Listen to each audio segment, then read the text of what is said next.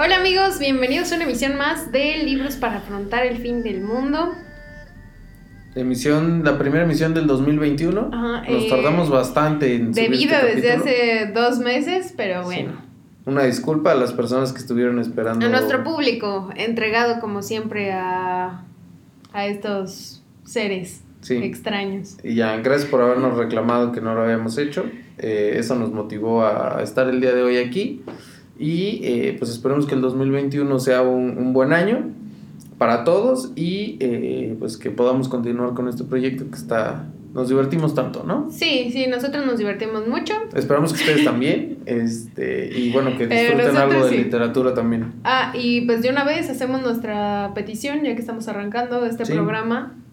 Eh, pues ya tenemos por ahí algunos libros que queremos leer, pero si ustedes tienen alguna propuesta, es un gran momento para que nos digan qué libros les gustaría que leyéramos, que reseñáramos y analizáramos este año.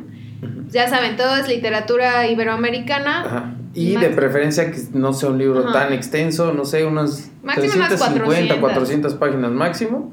Eh, y pues ya, o sea, ahí pónganos qué, qué quieren que leamos y, y esperaremos cumplir con sus, con sus peticiones. Eh, y bueno, pues ya, no sé si quieres decir algo más o vámonos de lleno. Ah, pues vamos a presentarnos de una vez, ¿no? Ah, cierto, cierto, sí. Ya. Ya, tenía tanto tiempo que no hacíamos esto que ya nos acordábamos que teníamos nombres distintos. A ver, Eh, yo me llamo Juan. Juank. Juan, Ok. sí.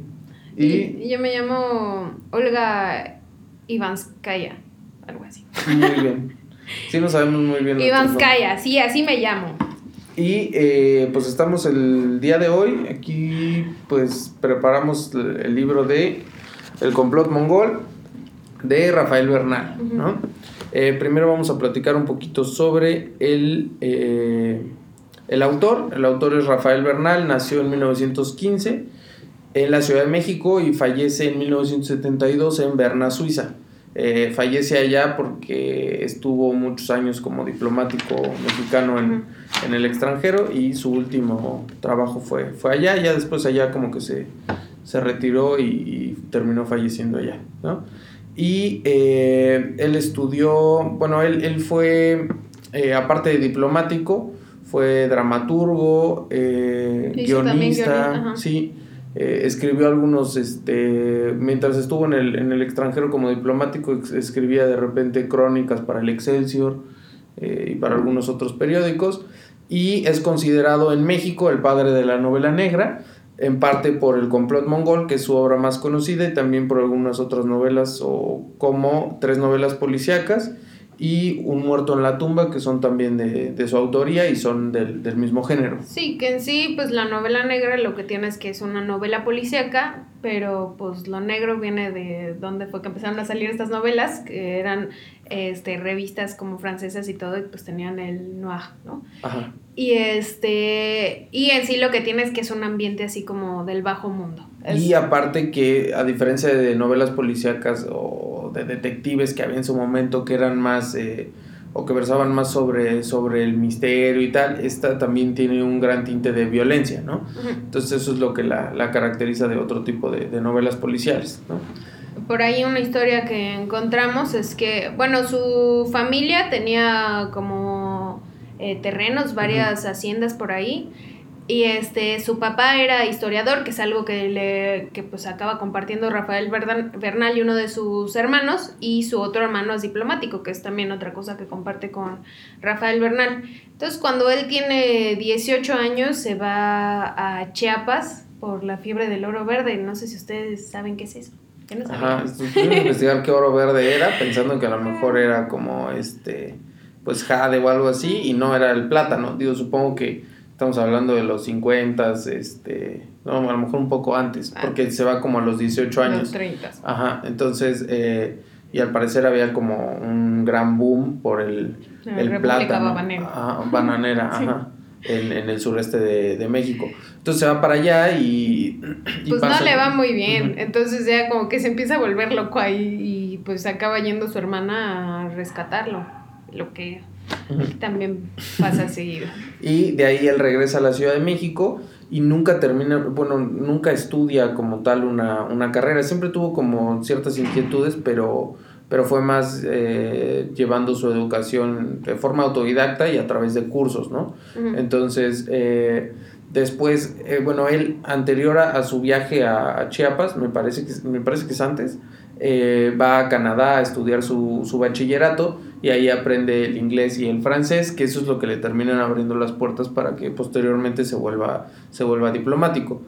Eh, no sé qué más quieras eh, platicar acerca de... Ah, eh, bueno, una cosa ah, de sus últimos deseos y luego vamos a hablar un poquito sobre ciertas cosas del contexto histórico en lo que pasa todo esto. Y sobre él también del contexto. Y sobre él. Este, ah, bueno, él antes de morirse, que pues ya estaba allá en Suiza, tenía como dos grandes deseos. Uno era casarse con su mujer porque era una persona católica lo cual se me hace muy raro, creo que... Pues bueno, es, que, es, que además él ya era como divorciado, era separado. Sí, él, es su segundo matrimonio, pero en realidad eh, pues no se casó con esta persona, sino hasta que él ya iba a fallecer. Pero no, yo no entendí como que sí se casaban. Como que el... Bueno, el padre como que les dijo... Sí, ya llevan muchos años, ya, están casados ante Dios. Ajá. Pero eh, como tal no contrajo nupcias él se había casado primero, se tiene hijos, se divorcia y después se junta con esta, con esta persona y ya pues es con la que termina viviendo el, resto de su vida y pasa al final eso que él ya se quería, antes de fallecer quería, quería casarse y va un padre y les dice como pues, no, es necesario, ¿no? O sea, ustedes llevan tantos años viviendo juntos y se quieren mucho y todo eh, ya es como si, como si estuvieran casados ante Dios, ¿no? Y su otro deseo era haber tenido como un título profesional, porque fue algo que él vio que le generó como ciertos problemas, ¿no? Que si lo hubiera tenido hubiera podido desarrollarse en un ámbito más académico. O sea, sí dio clases, pero tal vez tener como otro... Y este y al final una universidad pues de Suiza es la que le acaba dando un... Un, título honoris causa, me parece. Un honoris causa, sí. Y eh, bueno, digamos, esto ya es al final de sus días, pero anteriormente una de las cosas que, que fue como muy representativa de... Que de hecho comentamos por ahí en nuestro reseñando, que era un facho. Ajá. es porque eh, era una persona que tenía mucha afinidad a las ideas políticas de derecha, ¿no? En su momento fue un personaje políticamente activo en el, como, como sinarquista. Ah, sí, que de hecho comentaban que él eh, primero se metió en el Partido Acción Nacional y después sufrió ahí como cierto desencanto con esa parte y después entra al Partido Fuerza, por, Fuerza, Popular. que es el, partido sinarquista. Y este...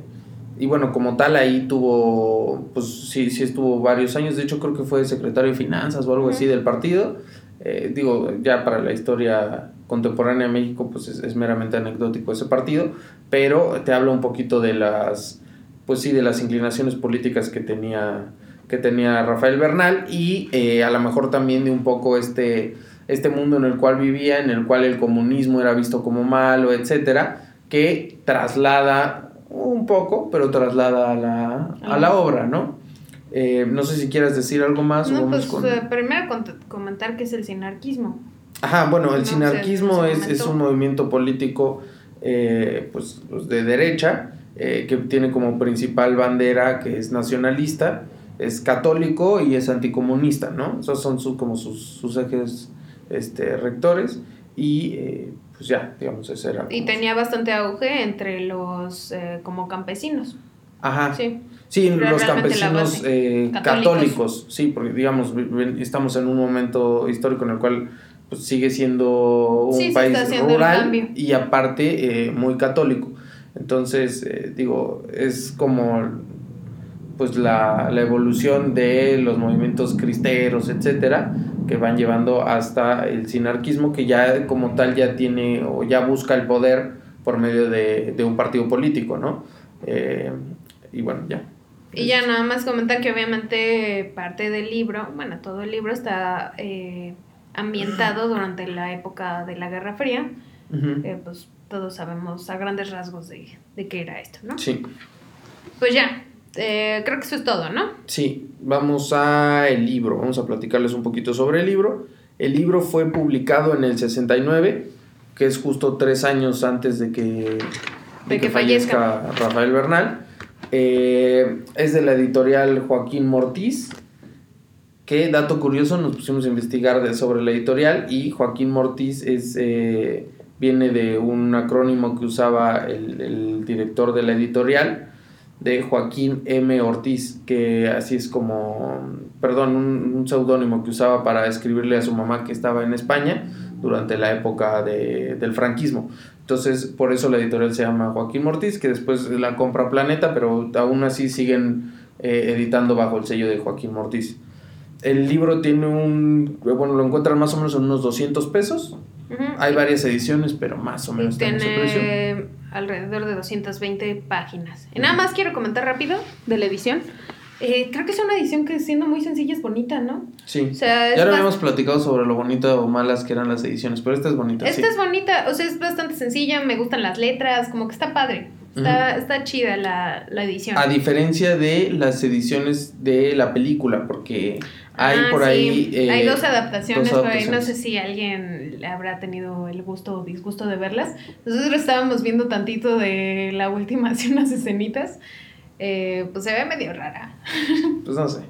Eh, las primera, la primera adaptación se hace en el 77 y la segunda en el 2018. Y eh, hay una edición que creo que es incluso la que está más barata, pues porque sí está medio feita, mm. en la cual sale la sale portada de sale también Alcázar. Ajá. Entonces, este, pues esa está feita, pero esta edición está, sí, está bien. Eh, eso referente, digamos, al libro y vamos un poquito a la, a la historia. Ajá, eh, pues la historia a grandes rasgos empieza con el personaje principal que es Filiberto eh, García. Sí. Familiar. Ajá, sí, primo, sí. Filiberto García, que, Uno más. que es un, es un matoncillo por ahí que realmente forma parte del gobierno. Uh -huh. Y lo le llaman para para tener que tratar un caso que al principio como que no le quieren decir mucho qué es, uh -huh. pero en sí es una intriga internacional en la que se supone que la China comunista está tratando de matar al presidente de Estados Unidos cuando venga en una una visita diplomática a México. Ajá. Uh -huh. Entonces a partir de ahí empieza como toda la investigación y llaman a Filiberto porque él es compa de, de los chinos. Uh -huh. Entonces este pues dicen ahí ya hay un canal medio establecido para que podamos investigar más rápido, porque va a llegar el presidente como en dos días, sí, tres. Sí, Entonces tiene que ser muy rápido el saber si es una cosa real, qué medidas tomar y todo. Y lo meten con unos espías, bueno, uno de la KGB y, y otro uno del FBI. Del FBI para que lo apoyen y entre todos saquen la verdad. Sí. Eh, digamos que esa es el, el, el, pues la historia, ¿no? Eh, entre medio, pues va tiene por ahí un como un romance, ¿no? Romance con, con una con una chinita que se llama Maltita. Maltita y este y, y, como ya mencionabas, pues está ambientado en la Ciudad de México, entonces va a muchos lugares, ya, ya vieron por ejemplo el Café La Ópera, el barrio chino en, en el video anterior, uh -huh. en los cuales está ambientada la, la, obra. De hecho, hace unos años, Había cuando se recorrido. cumplieron 100 ah. años, me parece que del... Del libro. No, no, del natalicio de Rafael Bernal, eh, hicieron Planeta y, y, el gobierno de la Ciudad de México hicieron un recorrido eh, por los lugares donde, donde tomaba lugar la, la obra, cosa que está, estaba bueno, ¿no? Este, y eh, pues a grandes rasgos esa es la historia. Ahora, no sé si quieras como ahondar un poquito más en detalles que te llamaron la, la, atención del libro. Sí, vamos a empezar hablando sobre el personaje de Filiberto. Habíamos comentado en el reseñado. Yo quería platicar primero un poco sobre el ah, lenguaje eh, sobre el cual está... Pues ¿Para qué me preguntas? Si quieres que... No, pues ya, arráncate con el lenguaje. ok, uno, eh, la forma en la cual está escrito el libro y el lenguaje con el cual eh, el autor se nos aproxima es un lenguaje muy coloquial usa muchas frases como muy populares y este y aparte con groserías, etcétera, ¿no? Sí, eh, yo le comentaba a mi hermano que algo que... No somos hermanos. No, ¿cómo te llamas? Juan. ¿Juan? No me lo voy a... Soy chinito. ¿Cómo me llamo yo? No sé. bueno, eh, que algo que se me hizo muy padre, yo ya tenía un rato que no lo leía, uh -huh. es toda la parte de cuando hablan los chinitos, uh -huh. eh, va con L's, ¿no? Entonces, señor García, Ajá. maldita. eh, cositas así, ¿no? Y hay una parte en la que se avienta un diálogo largo uno de los chinitos, que realmente si de pronto pues te pierdes en qué palabras están porque hay un montón de L's, ¿no? Entonces lo tienes que leer así como, ay, señor García, entonces para, bueno, no, no entonándolo, pero con las L's, para que entonces puedas entender bien qué es lo que está diciendo, eso me gusta mucho, pues lo de las groserías eh, está bien también, pues realmente es como se habla en, en México. Y además era un, era un güey Filiberto que ahorita vamos a hablar un poquito más, pero pues es una persona salida de, de la revolución de la bola casi casi, pues obviamente así es como se expresan todos, ¿no? Podíamos esperar a un ser refinado. No, no, no, no, pero eso lo hace muy bien el autor y yo creo que es parte de lo que busca. Incluso las características, que más adelante vamos a hablar sobre las características del personaje, tienen su, su porqué, ¿no? Pero hablando del, del tema del lenguaje, eh, usan algunos refranes, eh, frases como abusado. Eh, Pocarito del póker. O sea, como que usa palabras así. Sí, entonces e, eso, eso pues lo hace como más, no sé, más coloquial, más, más cercano. Una. Eh, dos, a mí me gustaría platicar un poco sobre un libro como este, que tiene ciertos tintes eh, racistas o misóginos. como hoy en día hacemos una revisita a él y a lo mejor si ustedes consideran que nosotros tendríamos que juzgar a, la literatura o al autor a partir de, de, pues de lo contemporáneo, ¿no? Porque a lo mejor habría quien lo lee y, y se escandaliza y dice, ah, ¿sabes qué? Este pues Filiberto es un misógeno muy, muy, muy, muy cabrón, la verdad. Este, la forma en la cual está escrito y cómo de repente se refiere a las mujeres o, o cómo se refiere a los, a los chinitos, también de repente tiene como que sus cosas que uno podría eh, pues escandalizarse o bien entenderlo como algo que, que es, ¿no? Es, es finalmente es una expresión artística de algo que sucedió en su momento y el autor también lo busca expresar de esa forma. Sí, no tiene nada malo, es lo que estamos viviendo ahorita, la cultura de la cancelación, con la que no estoy particularmente de acuerdo. Eh, que sí, obviamente cosas como estas, eh, de pronto que quieren incluir todo de todos lados, que dices como, oye, no tiene ni sentido, ¿no? El otro día vi una serie por ahí en Netflix, que se llama Bridgerton, y fue como un hit pero está ambientada en otra época, ¿no? Y de pronto salen todos de, de la realeza, ajá. Y dices, ok, bueno, ya se quiere incluir todo, pero pues si estás tratando de meter algo como que... ¿Hasta qué punto quieres ser como históricamente adecuado? ¿Hasta qué punto quieres decir, ay, haz lo que quieras, ¿no? Porque de pronto había escenas que decías como, nunca pasaría eso en, en esa época. Entonces, eh, está curioso esta época en la que estamos sí, por ejemplo, a mí me llama mucho la atención eh, en temas, por ejemplo, de, de arte, como Café Tacuba que modificó la letra de Ingrata porque pues eh, hoy en día es políticamente incorrecto la, la canción y entonces deciden modificarla, ¿no? Deciden no, no tocarla. Y sería como decir, no, pues es que como este libro es misógino, pues ya no lo vamos a, a leer. Y yo creo que pues que no tendríamos que caer en eso, ¿no? Creo que parte también de, tener un, panorama más amplio, una cultura más avanzada, es eh, poder discernir en, en esas cosas y decir, ok, representa esto, lo voy a leer como tal y, ya. y entender además que pues sí está escrito en un contexto y todo, ¿no? Y quiere representar algo, o sea, no todos tenemos que ya hacer de una manera para que la gente no diga como, ay, este güey es un, un americanista, algo así. Sí. Entonces, pues igual está bueno ahí, déjenos su, su opinión respecto a qué, cómo ven ustedes ese, ese tema, si creen que sí tengamos que, que, caer en esa, en esa cancelación y por qué, o si, si coinciden con nosotros en que pues de repente nos vamos un poquito más a los, a los extremos, ¿no? Sí, además es que la gente se deja ir como, como gordita en tobogán. Y nada más alguien empieza a decir, ay, este libro es misógino y todo, o sea. Sí. Y sí, sí lo es totalmente. Sí, sí lo es. De hecho, hay una frase que a mí la apunté porque decía algo como le dicen a Filiberto, eh, creo que para ti una mujer no es, no es más que un agujero con patas. Y Filiberto piensa, y luego, ¿qué otra cosa es una mujer? Con ellas a lo que te truje. Entonces ya eso describe perfectamente como todo el, personaje respecto a ese, a ese tema, ¿no? Eh, y pues sí, pero está, está interesante el personaje Filiberto, tiene también muchas otras, otras cosas. Sí, que de hecho lo comentábamos en el reseñamiento. Ah, también es bastante homófobo. Eh, sí, tiene todo. sí, absolutamente todo lo despreciable de un ser humano, pero pues así es el personaje. Eh, eh, que lo comentábamos que no es una persona con la que te, te identifiques precisamente por todas esas cosas que tiene, ¿no?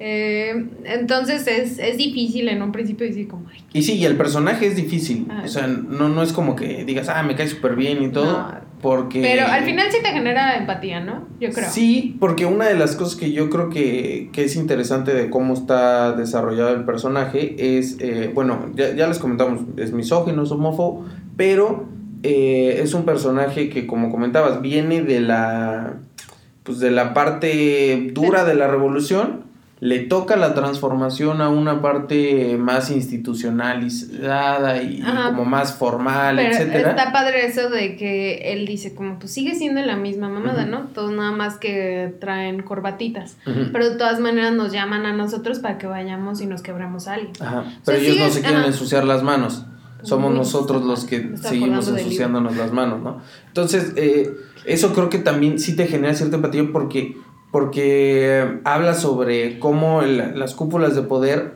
pues, han caído en eso y yo creo que sí es, una realidad. no, o sea, sigue siendo súper actual. Sí, sí. Que hay una cosa que escuchábamos que creo que tiene mucha razón de que el personaje es así también, porque para el contexto en el que nosotros vivimos y percibimos como a las autoridades, a un policía, a un lo que sea, no los percibimos en general como personas honestas, ¿no? Honradas. Eh, no podríamos tener como un, eh, ¿cómo se llamaba el de... El del Expreso y esos? Los de Margaret, no me acuerdo. Los de Agatha Christie. Agatha Christie. Eh, creo que es. Juan, no me acuerdo cómo se llama ese güey. O sea, un, un investigador que sea así todo profesional. O el mismo Sherlock Holmes. O sí, sí, O, sea, un, un, un, caballero, ¿no? Como que, bueno, el Sherlock era también un pinche drogo.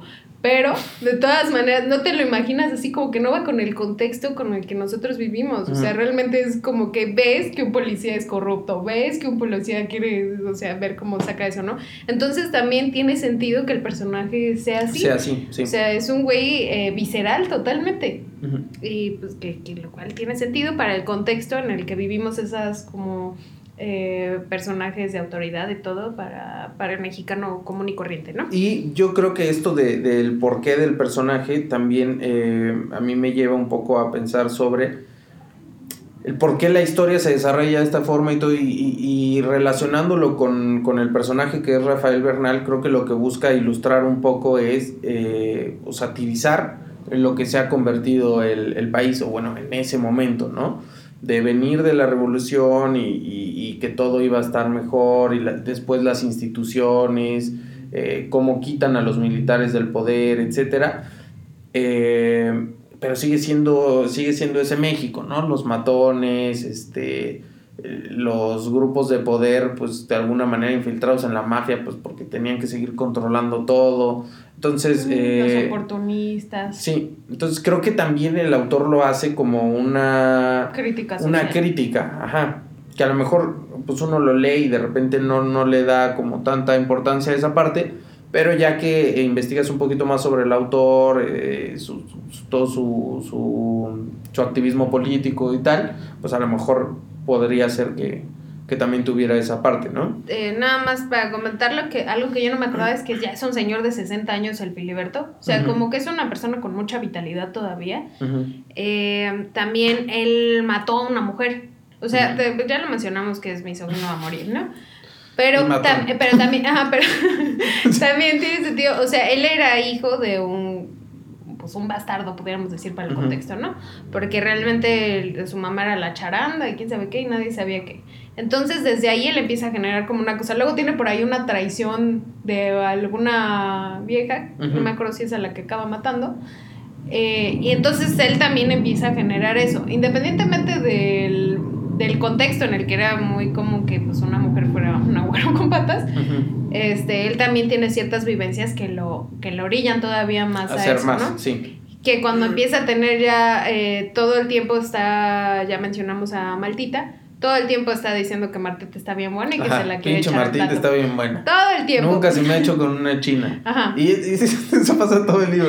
Y es muy interesante luego que Martita está diciendo como, ay, señor García, usted es muy bueno. Eh, Martita se ve Ajá, que ya ajá, quiere, sí. y- Cualquiera se hubiera aprovechado esta situación, pero usted es muy bueno y quién sabe qué. Y, y el otro lo único que pensaba era en echarse el plato a la Ajá, Martita. pero todo por el día. alguna razón como que, ah, no, y obviamente pues está en medio de la intriga y como Ajá, que no pero puede. también Martita saca de él cierta ternura que, no es natural para el personaje, Sí. porque finalmente ha estado con mujeres a la fuerza y no a la fuerza. Sí, Y, pero pues no es algo natural con él. Y él también está como muy sacado de onda en este proceso. Porque todo el tiempo dice, no, se me hace que soy, ya, ya me está volviendo Ya soy maricón. maricón, sí.